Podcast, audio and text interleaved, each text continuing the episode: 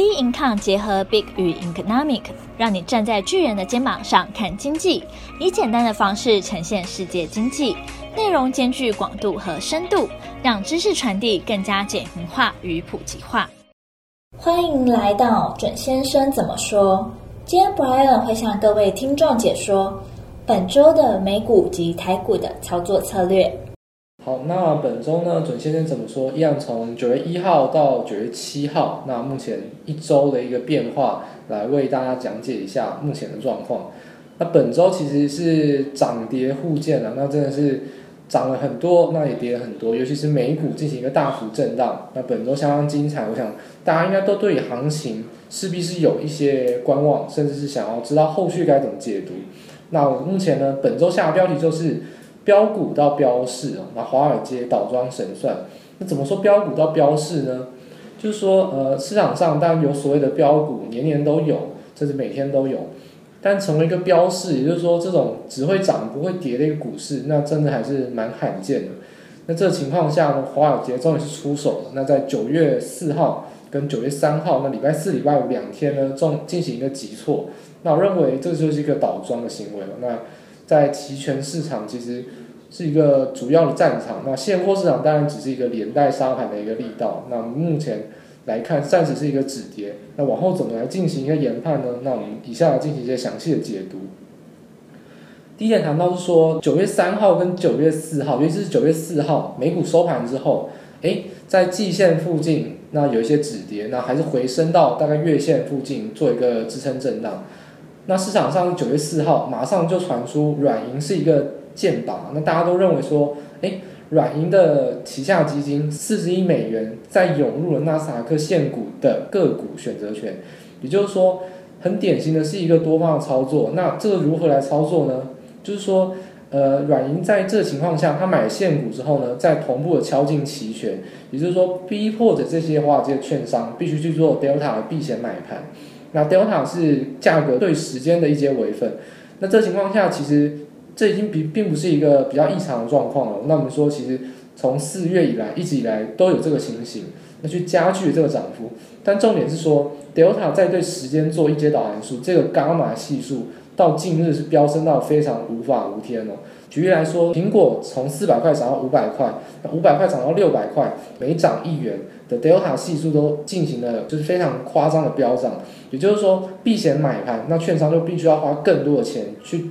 完成它一个避险的动作。这就是为什么华尔街会选择在这个时候出手。那因为这个多方的操作已经到了一个太离谱的程度了，会造成华尔街上资金会有些压力，甚至是市场已经会偏离太多，那必须要回档。大家要了解。其实异常状态回归到一个正常的讯号，并不是说一个急跌的一个讯号。所以说大跌的风暴核心是什么？这才是重点。因为解铃还须系铃人。其实大跌的核心就是因为期权市场太疯狂，造成一些涨多的回档。那后续上攻当然是其他利多的覆盖。现在重点还是在于会不会止跌。那我认为，既然这个大跌的信号是来自于异常的上涨。那止跌就来自于那多方的气氛有没有稍微去被消灭一些，也就是说这个期权市场是不是大家会有没有害怕？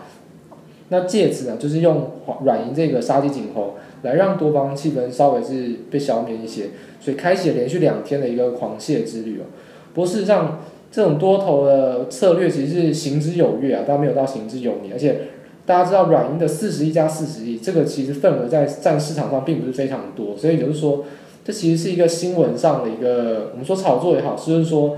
一个杀鸡儆猴，让市场上知道这件事情也好。所以说目的目前来说，涨多回档已经来到一个相对来说，我认为是一个止跌一个区域哦。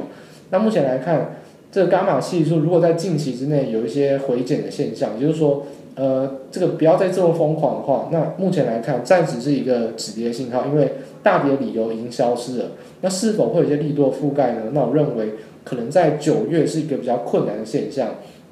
因为我们刚才标题所说，华尔街倒装神算，这个神算算是什么就是算到说美国疫情其实在本周进行一个下滑趋势的终止哦。那也就是说，在多头呢连续两根长黑的一个余悸犹存之下，大环境的利空在九月可能会又随之而出，所以美股要进行一些利多的覆盖，在往上攻的话，会陷入一些弱势的震荡。可是未来一周有研判，所以说九月四号当日哎，这个上下影线的一个高低点之间做一个弱势的震荡，会是一个比较合理的研判。那当然这个幅度相当大，那操作上是要更加小心的。那第二点谈到就是说，那目前来说弱势震荡，那到底会震荡到什么时候呢？其实目前来看，多空我认为并不会是一个明显的一个态势，也就是说我不预设会是一个多方突破。那为什么呢？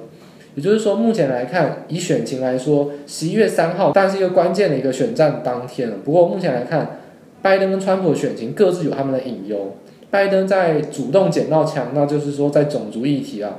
那几次的声明其实都还隐含着，其实民主党一些中间派有施压，因为其实，在非黑人族群对于第二波的 BLM 操作是非常反感，甚至可以说是反感到极点。更不用提这次还引发了 NBA 跟 N L B 的停赛。那这个是停赛，就是草草停赛，其实一两日就结束了。那这个是闹笑话，闹上国际哦。所以民主党其实，在对于这次 BLM BLM 操作是相当失利的。尤其拜登啊，他要在声明说，他其实是反对暴力的，并不是说无限制的去力挺黑人哦。所以说，这让拜登反而是里外不是人哦。既然想要往中间派靠拢，诶，但是又好像受限于说，嗯，毕竟川普是属于一个比较右翼，必须要往左倾的形象。但大家要知道，我们上周已经提过了。目前来看，二零二零的选举比二零一六只会更极端、更分裂，并不会是一个中间选民的一个决战。所以说，拜登到底要不要划清他自己的票源，还是一昧的要往中间做一些模棱两可的一个发言呢？这就很有可能造成拜登是目前民调持续往下挫的一个原因哦。所以我认为，目前来看，川普当然还是有面临到一些执政的包袱，就是说，COVID-19 发生在今年那。这个就是川普的执政包袱，然后在疫情的高档下滑红利之下，其实总经数据在八月我们一再说过，所有的劳动力需求，就是资方都是盯紧盯着新增确诊人数，只要新增确诊人数一往上，那劳动力需求非常有可能在心理面上就会造成资方的压力，那就是再度的进行一些减缓，那可能劳动数据就会影响到九月现象，所以九月可能就不会是一个利多频出的一个好日子。但是呢，还是一再强调，其实量化宽松的政策应该在选前都是不会改变的，所以要大跌急挫的可能性是很低的。所以目前来看，到底什么时候会是一个多空决战点呢？我认为九月二十九号第一次辩论会就会是一个决战点。第一个，九月这个时候呢，已经消化完目前的一个急跌利空，多空之间可能都又会再蠢蠢欲动，进行一些布局。第二个，九月二十九号这个辩论会，我认为是川普要反转。选情一个最重要的关键，因为市场上无论是亲左亲右的一个政治评论家，都对于拜登的辩论会或对他的言语表达是非常质疑的。就是说，川普这会是一个非常好的机会，在他言语能力的优势，还有他目前是执政，有些一贯政策一些宣导之下，就有可能是强压拜登，成为一个多头止稳再攻的一个火种。所以，因为九月二十九号九月底第一次辩论会就会是一个比较明显这个决战点。所以说，目前来看还在九月七号，那这之间可能还有三个礼拜的期间。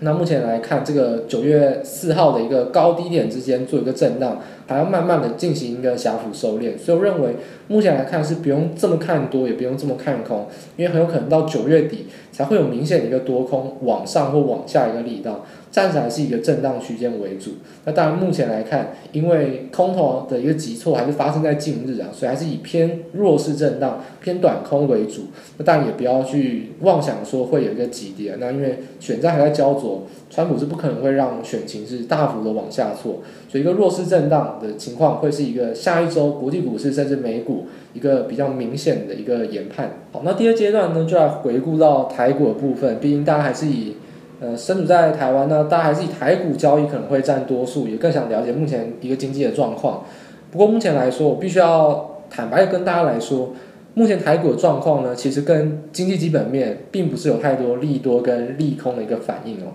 还是回应到大跌急挫之后的一个筹码变化为主。那选股方向当然还是回应到一些报价上涨部分，本周还是会为大家来解读。不过我认为影响指数、影响行情最重要还是在于筹码以及法人的信心这一部分，所以优先在第一段来帮大家解读。目前来看，呃，重要指标就是台指期的交易量其实是倍增的，尤其是夜盘的成交量。其实大家如果看五分 K 的话，台积夜盘的成交量不会比日盘还要来得平稳哦，一样是非常的热闹，非常的活泼。其实，在急跌的时候，首要观察两个指标。那准先生就是一贯的用这些指标来看这个市场。第二指标是看台积电的撑盘力道，为什么呢？第一个，台积电占全值股，也就是说占大盘的全值是百分之三十左右，也就是说拉抬台积电当然是一个有效支撑，因为一拉就可以占指数的三成，这当然是一个有效的资金投入。第二个。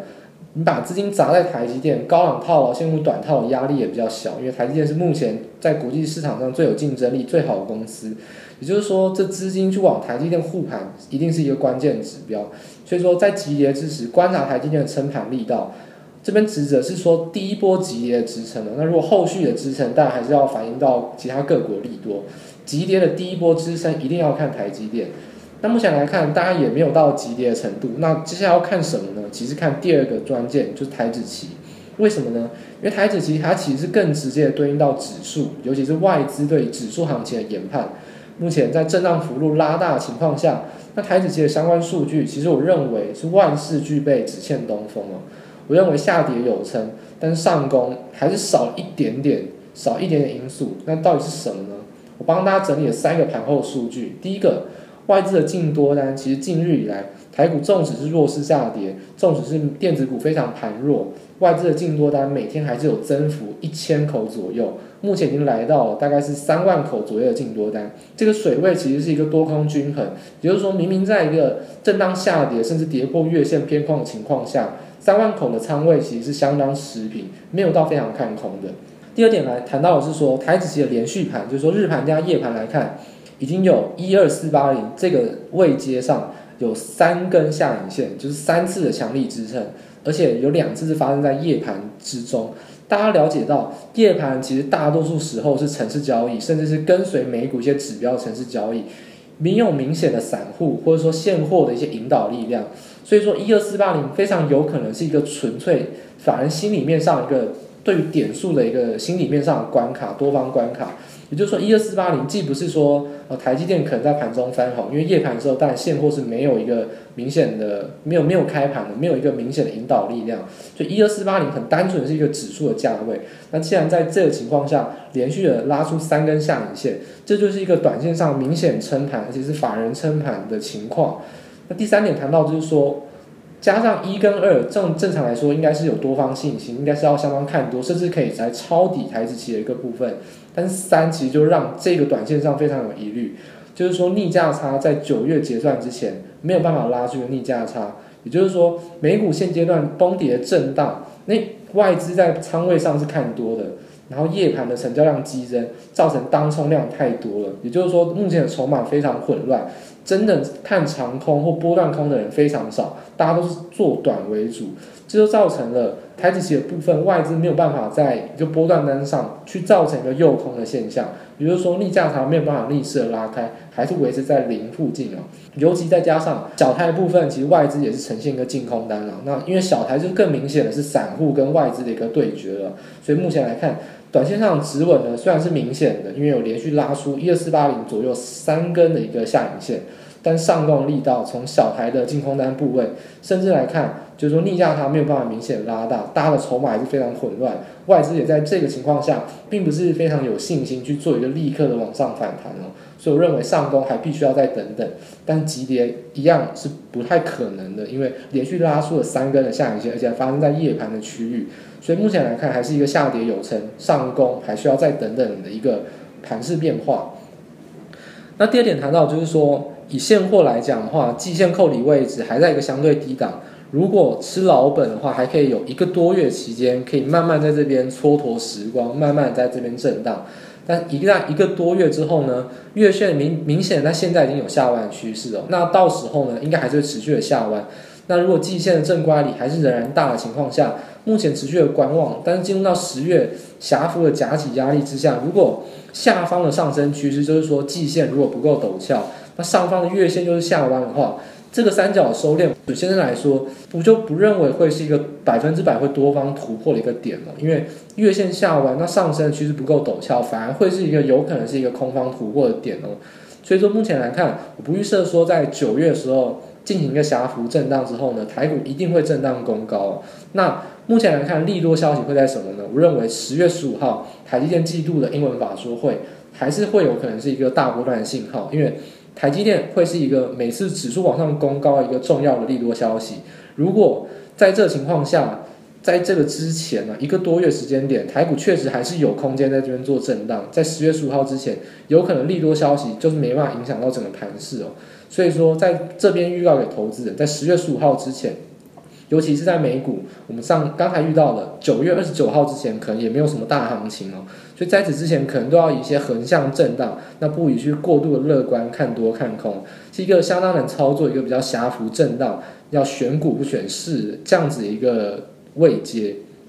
好，那三点谈到就是说，既然选股不选市，那选股目前准先生看到一些市场上的产业变动跟资金流向，到底要选什么股呢？我认为低价低基息，然后弱势转强，也就是说，先前谈到跌升反弹一定要抢强势股，但是如果是在一个震荡蹉跎的情况下，并不是跌升反弹，那这个情况类股轮动可能就要往低价低基息、弱势转强为主。那当然，这从基本面来说也有原因。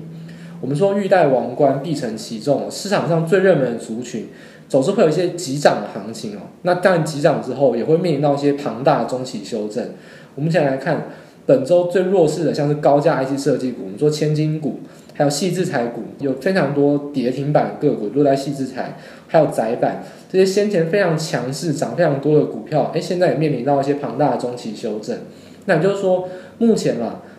强势族群，而且是最强势、最强势的族群，太阳能跟离岸风电，我就不建议大家再过度追加了，因为已经提醒大家，从一个月前就已经有慢慢提示大家了，已经强势了一个多月，目前来说已经有一些涨跌互见，并不是族群集体转强的现象。我认为脚步应该往其他低阶转强的个股来移动。那有哪三个族群，我会建议大家来